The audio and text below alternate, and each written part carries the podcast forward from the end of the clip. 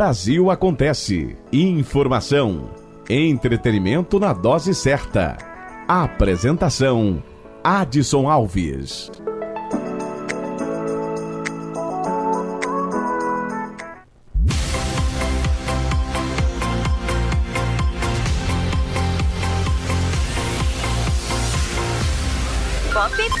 Está começando a partir de agora o nosso Brasil Acontece, a sua revista informativa com os principais destaques do dia, sempre no oferecimento Café Chapada, gostoso e saboroso, 100% café, restaurante Excelência Caseira e oferecimento Sicredi. Abra sua conta em sicredi.com.br. Lembrando que tem reprise do Nosso Brasil Acontece na madrugada da rede Estação Pop. Você confere também em podcast no seu agregador de podcast preferido. Estação Pop News. É só ir lá e buscar Estação Pop News e fique por dentro de tudo. Você vai ouvir novamente o nosso Brasil Acontece em podcast.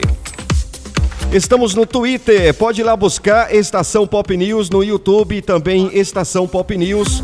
Facebook, duas páginas no Face, Notícias da Bahia e Brasil Acontece. No Instagram você pode buscar Estação Pop News e também Brasil Acontece. Atualizando as notícias nas redes sociais também, para você ficar por dentro de tudo que acontece no Brasil. 8 horas 24 minutos, horário de Brasília. Tá no ar para você o nosso programa Brasil Acontece. O seu jornal de todos os dias, 8 da noite, aqui pela rede Estação Pop.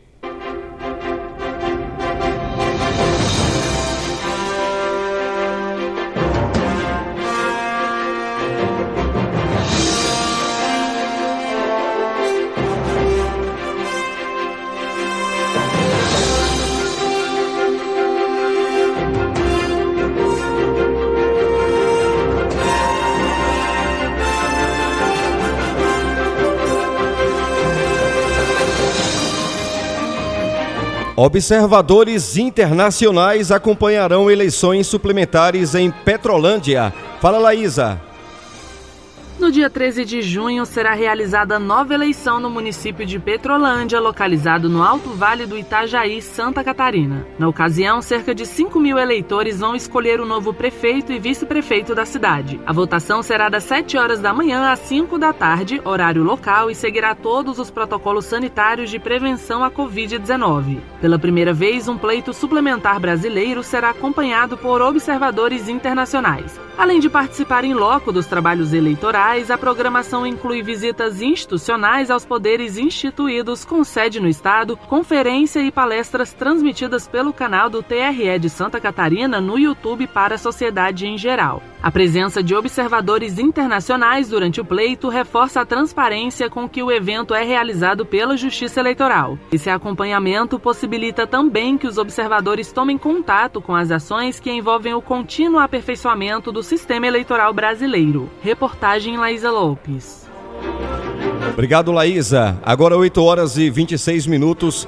Justiça, Justiça do Trabalho condena Vale a pagar indenizações a herdeiros de empregados que morreram na tragédia de Brumadinho. De Brasília fala Fábio Ruas. A juíza Viviane Célia Correia, da Quinta Vara do Trabalho de Betim, em Minas Gerais, condenou a Vale a pagar indenização por danos morais de um milhão de reais por vítima fatal aos herdeiros dos empregados mortos no rompimento da barragem da mina do Córrego do Feijão, em Brumadinho. A ação civil pública é do Sindicato dos Trabalhadores na Indústria da Extração de Ferro e Metais Básicos de Brumadinho e região, o Meta Base. O valor da condenação é de 150 milhões de reais, com atualização monetária e juros. Rádio Justiça. De Brasília, Fábio Ruas. Obrigado, Fábio. Obrigado, Rádio Justiça, pela colaboração. Agora 8 horas e 27 minutos, horário de Brasília, informando o Cicred. Abra sua conta em cicred.com.br.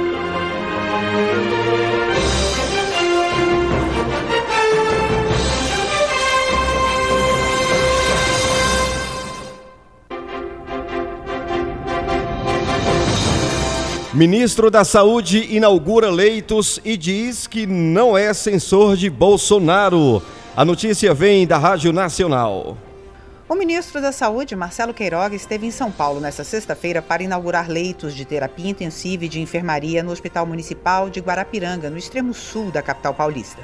Acompanhado do prefeito Ricardo Nunes, do MDB, Queiroga disse que o Brasil está apto a vacinar 2 milhões e 400 mil pessoas por dia. As nossas 38 mil salas de vacinação são capazes de vacinar até 2 milhões e 400 mil brasileiros todos os dias, o que faz do nosso programa um orgulho do Brasil e um exemplo para o mundo. Vamos nos empenhar fortemente para acelerar a nossa campanha de vacinação. Desde o começo da vacinação, o número máximo de doses aplicadas por dia foi de cerca de um milhão, menos da metade da capacidade estimada pelo ministro. Queiroga prometeu vacinar todos os brasileiros acima de 18 anos até o final do ano, uma população de 160 milhões de pessoas. Para isso, seriam necessários cerca de 320 milhões de doses, levando em conta as vacinas que exigem duas doses para garantir a imunização. Nessa sexta-feira, o Ministério da Saúde registrava pouco mais de 75 milhões de doses aplicadas. Para junho, a promessa do ministro é entregar mais 40 milhões de novas doses. Questionado sobre o parecer que desobriga o uso de máscaras para as pessoas que já tomaram as duas doses da vacina, que estaria sendo feito a pedido do presidente Jair Bolsonaro, o ministro disse que não é censor do presidente. Da Rádio Nacional em São Paulo, Eliane Gonçalves. Obrigado, Eliane. Obrigado, Rádio Nacional. Senado deixa de votar PL que suspende aulas presenciais pela terceira vez. O objetivo do projeto é reconhecer a educação básica e superior como serviço essencial. Fala Larissa Lago.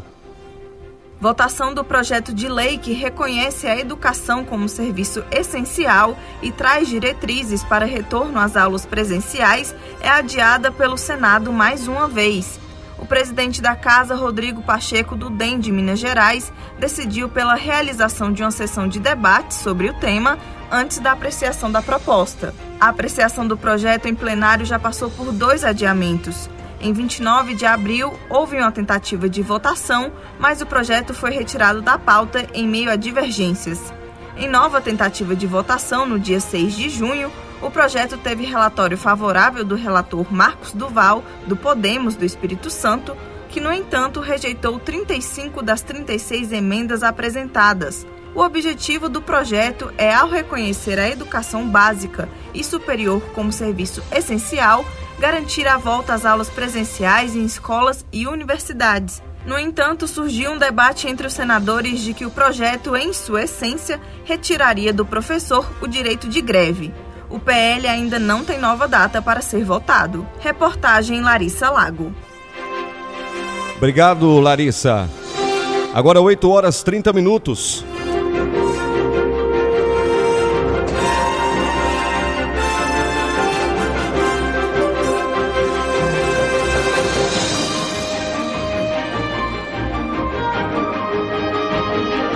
Olha, Alexandre de Moraes, ministro do STF, determina a instauração de novo inquérito contra o deputado Daniel Silveira por violação no uso da tornozeleira eletrônica. De Brasília, fala Lívia Azevedo. O ministro Alexandre de Moraes determinou a instauração de novo inquérito contra o deputado para apurar suposto crime de desobediência da decisão judicial em razão do descumprimento de medidas cautelares. O relator estabeleceu ainda o pagamento de fiança de 100 mil reais pelas violações ao monitoramento eletrônico impostas ao parlamentar a ser paga em 48 horas. Em fevereiro, Daniel Silveira teve a prisão decretada por divulgar em redes sociais sociais vídeo com ofensas e ameaças a ministros do Supremo e defesa de medidas antidemocráticas. A prisão foi substituída por outras medidas cautelares, entre elas a prisão domiciliar e o uso de tornozeleira eletrônica. Em informações prestadas ao Supremo, a Procuradoria-Geral da República apontou que os relatórios de monitoramento eletrônico do deputado, referentes ao período de 5 de abril a 24 de maio de 2021, indicaram mais de 30 violações relacionadas à falta de carga na bateria da tornozeleira, à área de inclusão e ao rompimento da cinta. O ministro Alexandre de Moraes entendeu que as repetidas violações ao monitoramento eletrônico demonstram a inadequação das medidas cautelares aplicadas e indica a necessidade do recrudescimento. Com base no Código de Processo Penal, ele considerou que é caso de se estabelecer fiança, conforme solicitado alternativamente pela PGR. Rádio Justiça, de Brasília, Lívia Azevedo. Obrigado, Lívia Azevedo. Curso online vai ajudar a combater a violência no namoro. Notícia chegando da Rádio Nacional. Aproveitando as celebrações do Dia dos Namorados, o Núcleo Judiciário da Mulher do Tribunal de Justiça do Distrito Federal e dos Territórios, em parceria com a plataforma Edu Livre, vai oferecer a partir deste sábado o curso para alertar sobre violência no namoro. A capacitação é destinada a profissionais da educação para que eles possam identificar e dar uma orientação em caso de violência no namoro entre adolescentes. O curso online está relacionado às ações do programa Maria da Penha Vai à Escola e terá seis etapas. O educador pode assistir às aulas logo após a confirmação da inscrição. Entre outros assuntos, a primeira parte da capacitação vai abordar a Lei Maria da Penha e o Estatuto da Criança e do Adolescente. As vagas são ilimitadas e o projeto não acompanha uma tutoria. Ao final do curso, o participante recebe um certificado de conclusão. Para se inscrever, acesse edulivre.org.br, com supervisão de Sheila Noleto, da Rádio Nacional em Brasília, Larissa Loushania.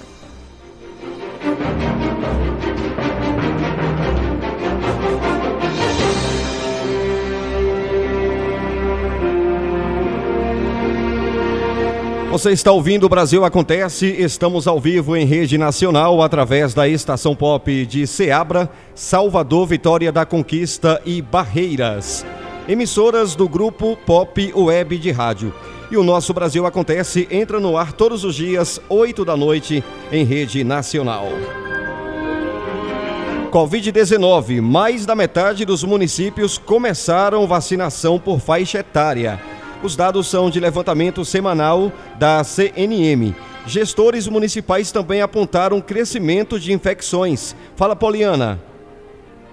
A imunização por faixa etária de pessoas abaixo de 60 anos sem comorbidades teve início em 53% dos municípios brasileiros. Desses, 71% estão vacinando pessoas acima de 55 anos, 19% entre 50 e 55 e 9% já começaram a vacinar abaixo dessa faixa etária. Os dados são de uma pesquisa semanal realizada pela Confederação Nacional de Municípios entre os dias 7 e 10 de junho. Além disso, o levantamento também mostra que 47% dos municípios iniciaram a vacinação de gestantes e puérperas sem comorbidades. Para esse público, a vacina mais utilizada pelos gestores é a Coronavac. Em relação à vacina da Pfizer, o levantamento mostra que até o momento o imunizante foi distribuído para 51% dos municípios. A edição da pesquisa ouviu 3.129 gestores municipais e 51, 1,4% deles apontaram o crescimento de pessoas infectadas apenas nesta semana. Em 28,4% dos municípios, o cenário se manteve estável, já 15,3% apontaram queda. Em relação ao número de óbitos pela doença, 26,6% apontaram aumento, 48% estabilidade e 20,2% queda nesta semana. Reportagem Poliana Fontinelli.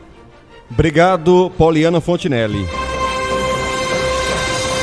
Oferecimento Hammer Placas. Entre no Instagram da Hammer Placas, Hammer Placas World. Confira nossos trabalhos. Oferecimento também Casa Forte, material para construção. Entregamos o material na sua construção rapidinho, com aquele precinho especial. Farmácia Ataíde, 70 anos com você. Estamos na Praça dos Eventos. Temos também correspondente Bradesco Expresso para facilitar a sua vida. 8 horas 37 minutos, pequeno intervalo.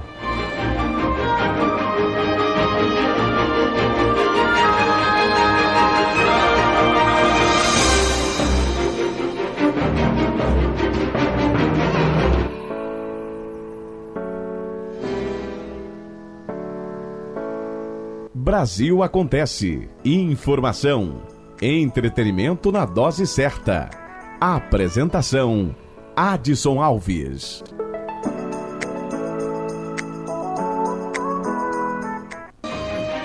Muito bem, voltamos com o nosso Brasil Acontece, a sua revista informativa, entrando no ar todos os dias, 8 da noite, através da estação pop de Ceabra, Salvador, Vitória da Conquista e Barreiras.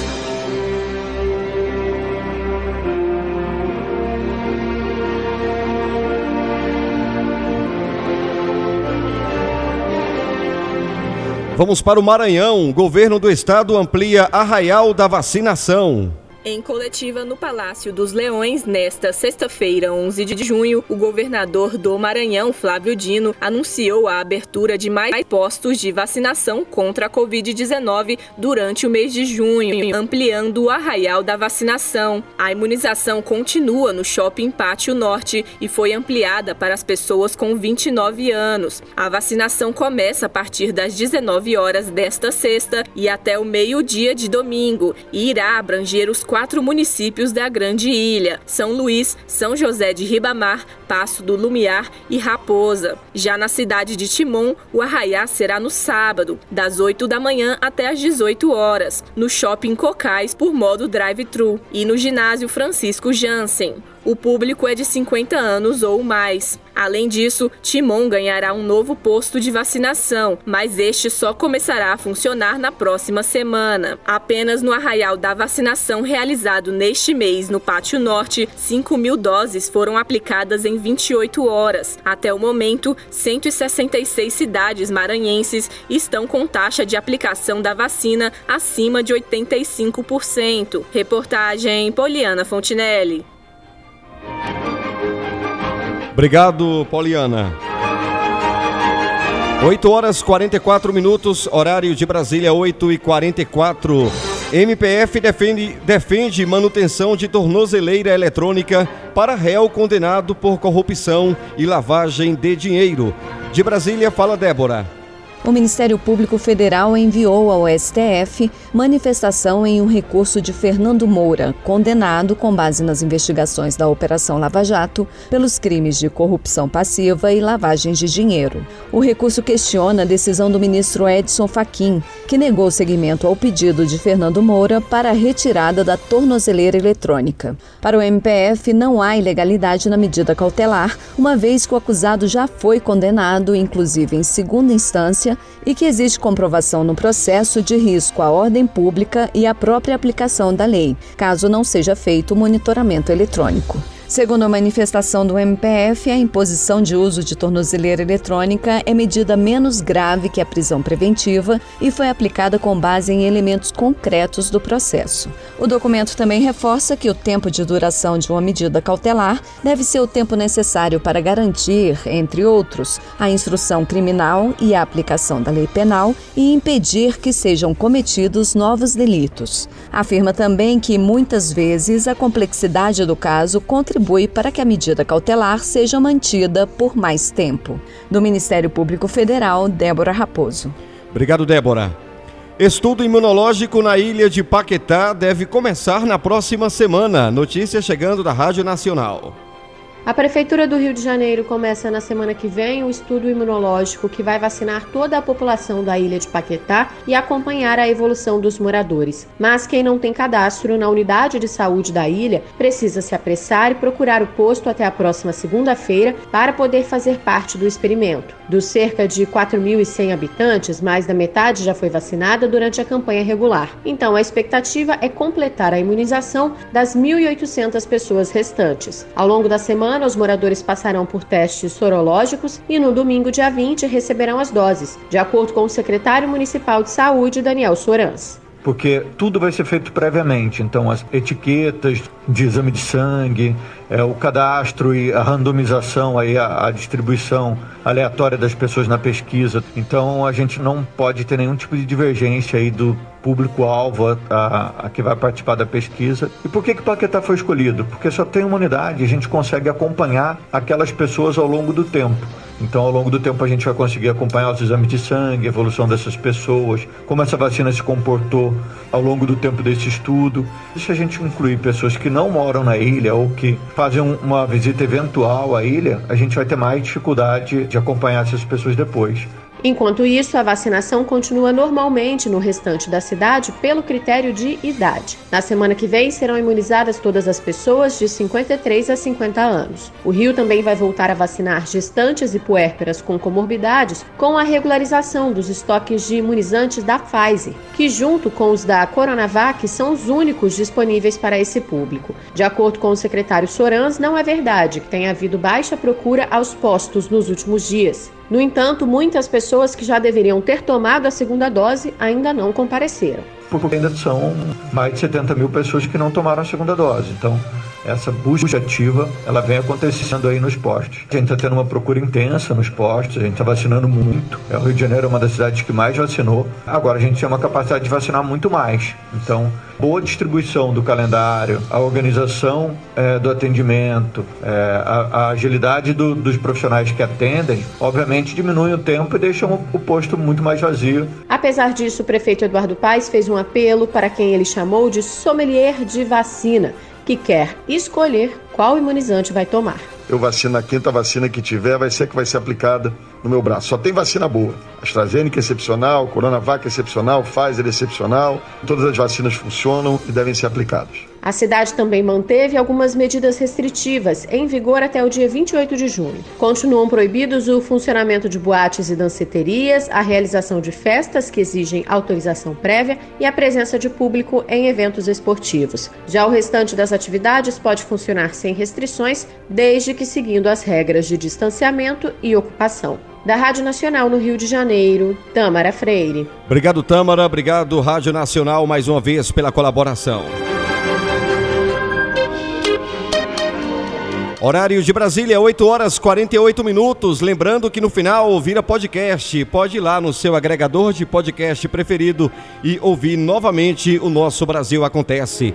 Oferecimento Casa Forte, material para construção e Sicredi. Abra sua conta em sicredi.com.br. Estação Pop News, o tempo e a temperatura para sábado em toda a região Nordeste. Estação Pop News. O tempo e a temperatura. Neste sábado, o dia fica mais nublado e há previsão de chuva moderada entre o norte do Maranhão, Piauí e Ceará. Também chove sobre o litoral do Rio Grande do Norte e Sergipe, mas de forma isolada e passageira. No interior do Nordeste e em todo o estado da Bahia, sol e tempo firme predominam. As temperaturas podem variar entre 15 e 36 graus. Em toda a região, os índices de umidade relativa do ar variam entre 20 e 100%. As informações são do Somar Meteorologia. Poliana Fontinelli, o tempo e a temperatura. Estação Pop News. O tempo e a temperatura. Horário de Brasília, 8 horas 50 minutos. 8 e 50. Brasil acontece. Futebol.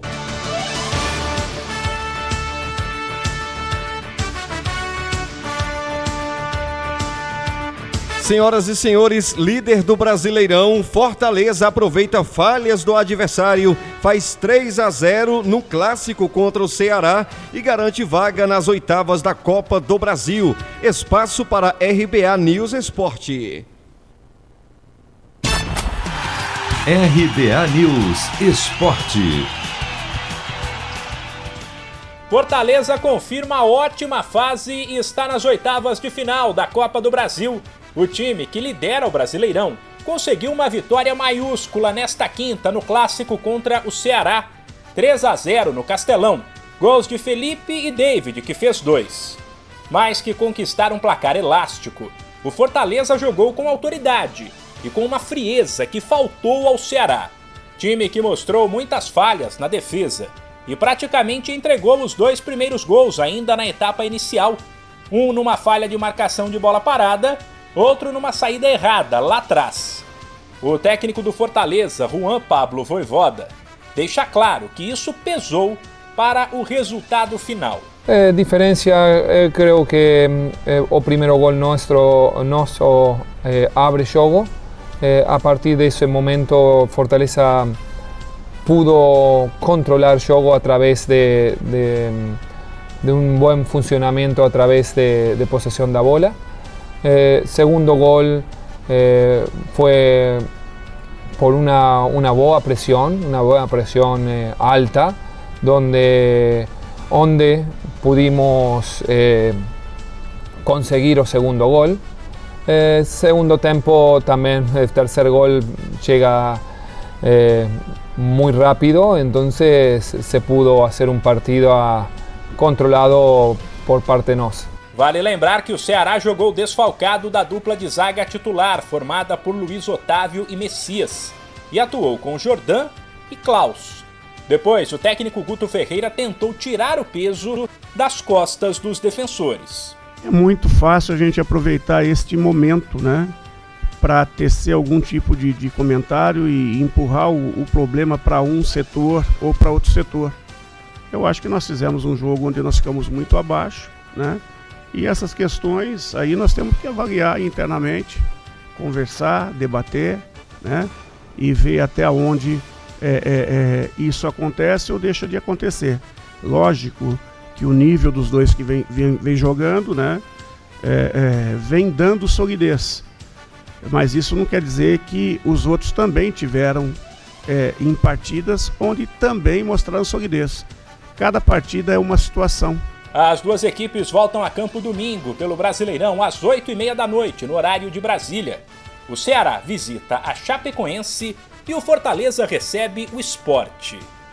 De São Paulo, Humberto Ferretti. Obrigado, Humberto. 8 horas e 53 minutos, faltam 7 para as 9 da noite.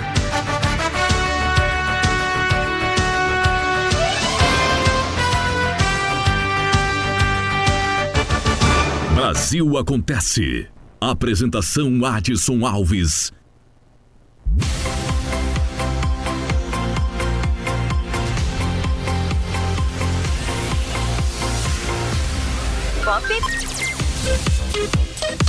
Agora faltam seis minutos para as nove da noite e o nosso Brasil Acontece fica por aqui. Lembrando que tem reprise na madrugada da rede Estação Pop. Volto, se Deus quiser, amanhã, oito da noite, em rede nacional. Obrigado, Brasil!